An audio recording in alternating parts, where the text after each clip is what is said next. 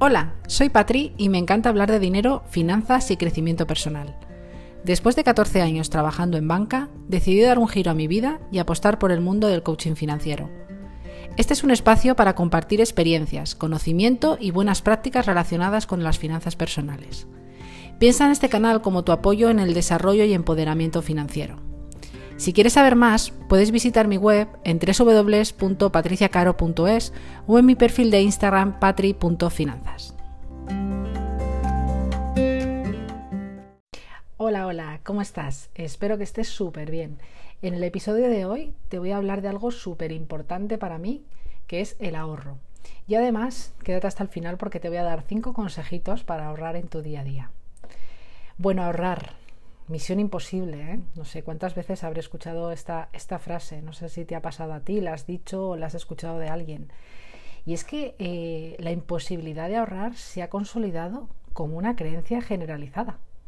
Es decir, todo el mundo piensa y cree que no pueden ahorrar. Pues ya sea que porque no gana lo suficiente, porque soy pobre, porque no llego a fin de mes, en fin, un montón como de, bueno, pues de justificaciones a, esa frase de que, ahorrar es misión imposible. Eh, estoy de acuerdo que, es complicado porque vivimos en una sociedad eh, súper consumista, donde el ahorro, pues a pesar de que todo el mundo cree que es importante, no se, no se llega a hacer, ¿no? Pero también te digo que muchas de las grandes fortunas empezaron por ahí y empezaron desde cero. Bueno, seguro que me puedes decir ahora, oye, Patri, sí, sí, pero que muchas fortunas vienen de familia, herencia, bla, bla, bla. Pero también te digo que en el, en el caso de que haya sido así, mm, hay que mantenerlo. Es decir, estas familias, estas personas que, que, que, heredaron cantidades grandes y que ahora pues son millonarios o millonarias, supieron mantenerlo, ¿eh? que es algo también muy complicado y que no todo el mundo está capacitado para ello. ¿Sabías que, según diversos estudios, el 70% de los ganadores de la lotería lo pierden todo en cinco años?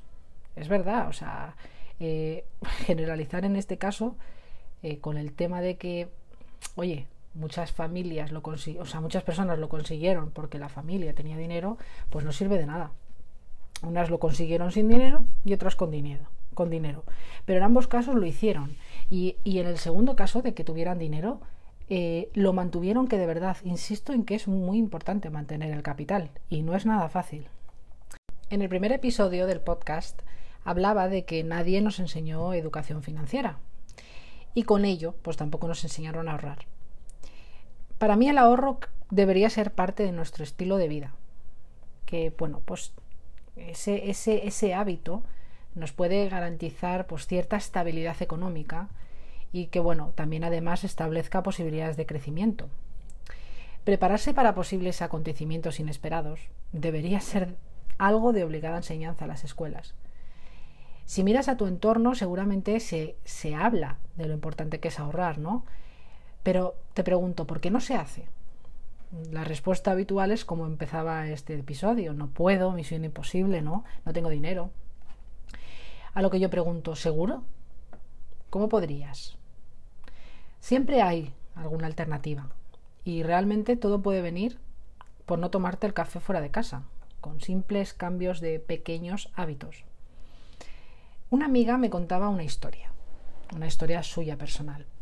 En el momento que lo hacía, había tocado fondo. La verdad que no dormía bien, se despertaba en medio de la noche, pues pensando en que le llamaba al banco para decirle que su cuenta estaba en negativo. Era desesperante, la verdad. Tenía miedo y estaba bloqueada. No sabía qué tenía que hacer. Lo primero que le pregunté, bueno, aparte de ese entendimiento, ¿no? Y de empatizar con ella, le dije que si, bueno, pues si tenía algún tipo de organización financiera, cómo, cómo se organizaba en el día a día con, con, con sus finanzas, ¿no? Y me dijo, ¿qué organización? Dice, si ni siquiera llego a fin de mes. Como te he dicho, la entendí en ese momento porque además que bueno, pues todos tenemos nuestras propias situaciones. Yo ya había visto a muchas personas en esa misma eh, casuística. Y, bueno, pues entiendes lo que ocurre, ¿no? Pero aquí, eh, al preguntarles sobre la organización de sus finanzas, eh, parece que cuando hay pues menos ingresos o los ingresos son menos elevados, no hay que, tener una organización, ¿no? Que es como que, bueno, pues lo que gano es para pagar, ¿no? Pero he de decirte que en estos casos es todavía más importante una organización financiera para que, que esas finanzas sean un poquito más saludables. Lo que te decía hace un momento, recibir la nómina, a primeros de mes y que empiecen a pasar un montón de cargos de facturas, la hipoteca, el alquiler, la tarjeta de crédito y de repente parece que el dinero ha desaparecido por arte de magia. Y no solo es eso, eh, a lo largo del mes rezar o, lo que cada uno haga para que no venga ningún imprevisto, pues como que se rompa la lavadora o que el coche no arranque. Y así mes tras mes. Pura agonía, de verdad. Una de las posibles causas de, la situación de mi amiga es, aparte de esa organización financiera, pues es la falta de planificación de ahorro. Y digo una de las posibles causas porque, además de ello, puede influir pues, otras como tu mentalidad, tus emociones, tus objetivos, tu situación actual, tu inteligencia financiera. Mi propósito con este canal es hablar y difundir información sobre todas estas eh, casuísticas, ¿no? Así que suscríbete si no te quieres perder ninguno de los episodios. Pero bueno, no me quiero liar por aquí porque en este episodio hablo concretamente del ahorro y de prevenir posibles situaciones difíciles, difíciles, perdón, o adversas, pues que la vida nos puede poner por delante. No quiero que confundas ser una persona previsora, ¿vale? Con el pensar que las cosas te van a ir mal. Porque a veces me he encontrado con situaciones en las que me decían, es que eh, ese pensamiento es como pensamiento de escasez. Y yo, sinceramente, para mí, prever, ¿vale? Teniendo en cuenta que hay acontecimientos que no dependen de nosotros mismos, pues no está reñido con tener una mentalidad de abundancia. Entonces, uno de los primeros pasos para mí, ¿eh? siempre hablo desde mi opinión, para conseguir eh, libertad financiera, es el ahorro y digo que solo es el primer paso ya que con ahorrar no se consigue solo. Pero, como todo en la vida, es de comenzar por algún sitio y para mí este es el primer paso. Vale, pues venga, ya has decidido ahorrar, ¿vale? ¿Por dónde empiezas? Bueno, pues una de las cosas que, que más defiendo es ese poder de la mentalidad, ¿no? Una mentalidad abundante es mucho más poderosa y productiva pero también es verdad que no puede cambiarse de la noche a la mañana. Es decir, si hemos tenido una mentalidad y unas creencias y, unos comportamientos hasta el día de hoy, mm, mañana no podemos hacer chas y, cambiar esta situación. Así que bueno, yo promuevo mucho lo del poco a poco, que también mm, no está ligado con mentalidad de, de escasez, que es que lo he escuchado también, decir poco a poco, me decían. Pues sí, poco a poco, pero yo en poco a poco desde el punto de vista del método Kaizen, ¿no? Que también te hablaré de ello. Es decir, pequeños cambios darán grandes resultados. Entonces, poco a poco te daré consejos y herramientas pues para ir cambiando tu mentalidad sobre el dinero, tus acciones y ambos ambos esa sinergia entre el cambio de, de mentalidad y acciones pues conseguirán un cambio en el resultado, ¿vale? Hoy voy a tocar un poquito la parte de acciones, que es lo que puedes hacer, ¿vale? Está el ser, eh, tener, esto es ser, hacer y tener. Hoy voy a hablar un poco del hacer, ¿vale? ¿Qué puedes hacer tú en estos momentos? Pues lo primero que tienes que, saber es tu situación actual, ¿vale? ¿De dónde partes? Porque para saber pues, qué importe puedes destinar al ahorro. Lo ideal pues, sería destinar al menos el 10% de tus ingresos a esa partida. Pero no se puede generalizar.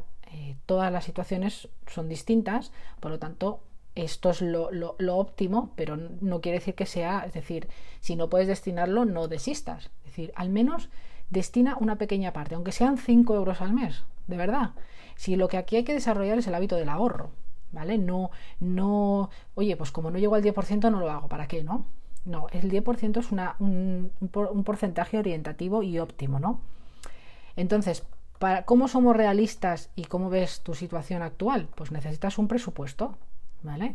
Publicaré un, episodio y un vídeo también en mi canal de YouTube, que todavía no está, pero lo estará, exclusivamente hablando del presupuesto. ¿vale? Pero ahora te daré pues, unas pinceladas sobre ello.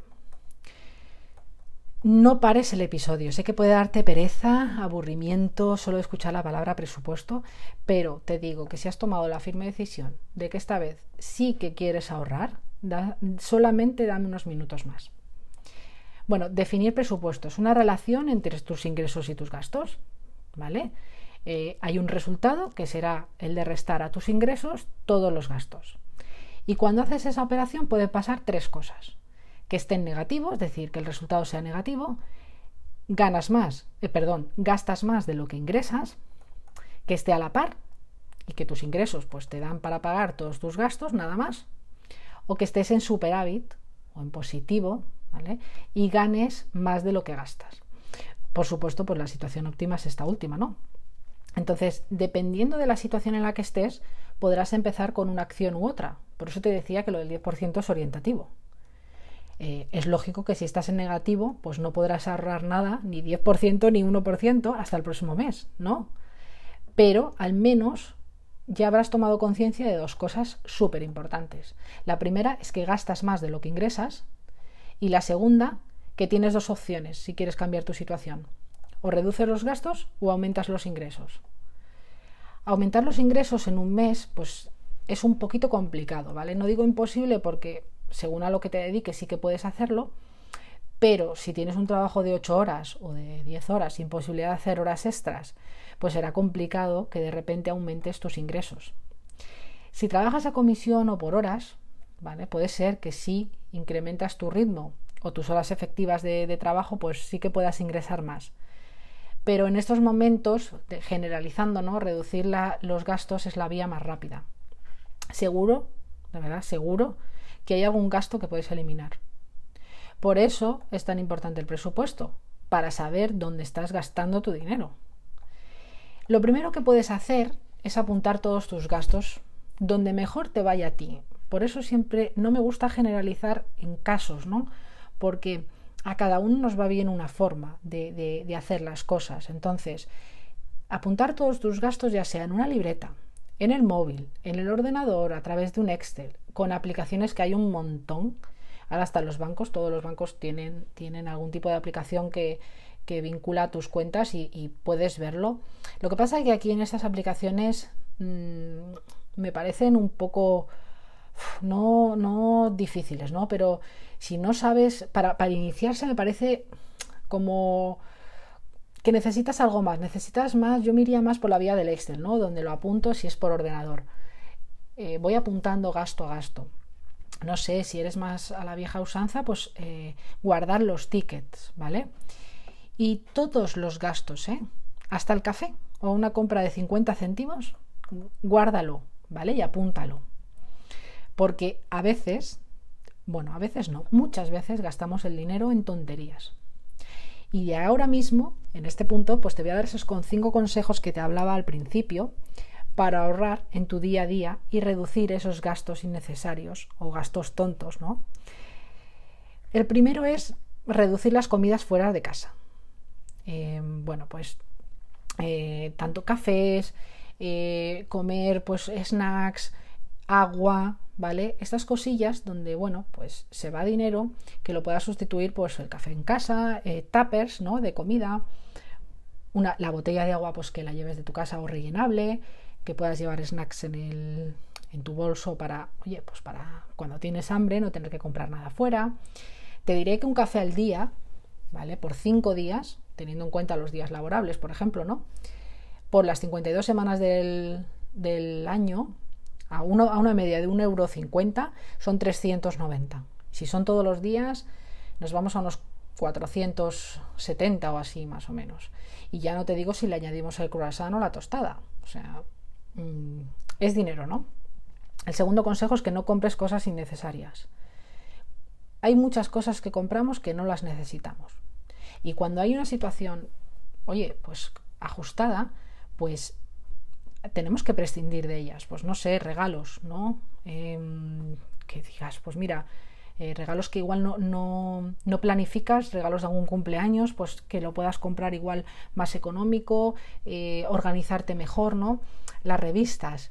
revistas que las compras por el regalito que vienen, ¿no? Por el bolso, por, por la tontería que, que, vienen, que además es un dinero. El otro día me pasó que al niño me pidió una revista de Lego y me costó la revista 4,50 euros. la revista no se ha leído y venía un Lego de mierda, hablando mal, perdón la respuesta, la, la, la, expresión, pero es que es verdad, era un muñequito. Entonces, pues mira, yo también caí, ¿no? O champús, ¿no? Que nos compramos, aunque no hayamos terminado los que tenemos. No sé, ropa, que muchas veces tenemos ropa con etiqueta, ¿vale? El tercer consejo es que uses efectivo o tarjeta de débito en tus compras. Nos hemos acostumbrado a que la tarjeta, pues no somos, no tenemos conciencia de lo que estamos gastando. Te diría que mejor si es efectivo, pero bueno, si te has vuelto muy digital, como es mi caso también, pues también te puedo aconsejar que uses una tarjeta prepago, la recargues con la parte que vas a destinar a tu gasto personal y es lo que puedes gastar, que al final es como tener el efectivo. El cuarto consejo es que aproveches descuentos y cupones de ahorro. Aquí te diría que cuidado con las ofertas, ¿vale? De productos que no necesitas. Por ejemplo, el famoso 3x2, ¿vale? Vas a comprar una, uno, un producto y te llevas tres pero has pagado dos, pero solo necesitabas uno. Bueno, como es tan barato, a ver, si lo usas cada X y te sale bien, pero que no lo hagas por solo por la oferta, ¿no? Pero sí que hay veces hay descuentos y con las tarjetas de afiliación que puedes conseguir ahorros si, oye, eh, son en compras que, que tú normalmente haces, ¿no? Y también el último consejo es que revises las renovaciones de seguros y las tarifas de telefonía, donde hay una oferta anual, ¿vale? Es decir, cada año puedes negociar estos precios. Cuidado con, con, esas tarifas de telefonía donde te hacen una oferta para el año y después se va al precio normal y hay un incremento bastante grande. Y sobre todo el tema de seguros. Mm, cuando te pasan el seguro, que normalmente no suelen avisar de la renovación, ahora pues cada vez lo hacen más las compañías, pero a través del email, pero normalmente no. Eh, pues oye, llámales y, diles que no, que oye, que, te han ofrecido, utiliza un comparador para ver qué precios hay en mercado y seguro que ahí te puedes ahorrar un, dinero. De verdad, estoy, estoy, bueno, es que estoy segura porque yo lo, yo lo hago básicamente. Y cada año, pues, pues sí que noto que, que me ahorro unos euros, bastantes euros de, por ambas vías. Hasta aquí el episodio de hoy. Si te ha gustado, compártelo con, aquella persona que pienses que le puede interesar o con quien tú quieras. Además, si la aplicación te lo permite, me puedes dar un like o suscribirte a mi canal para que no te pierdas ningún contenido. Que al final, pues todo lo que creo es, es contenido destinado a que mejores tus finanzas personales y tus finanzas en casa, que son muy importantes. Hoy quiero terminar con una frase que dice, ahorrar no es solo guardar, sino saber gastar. Hasta la próxima.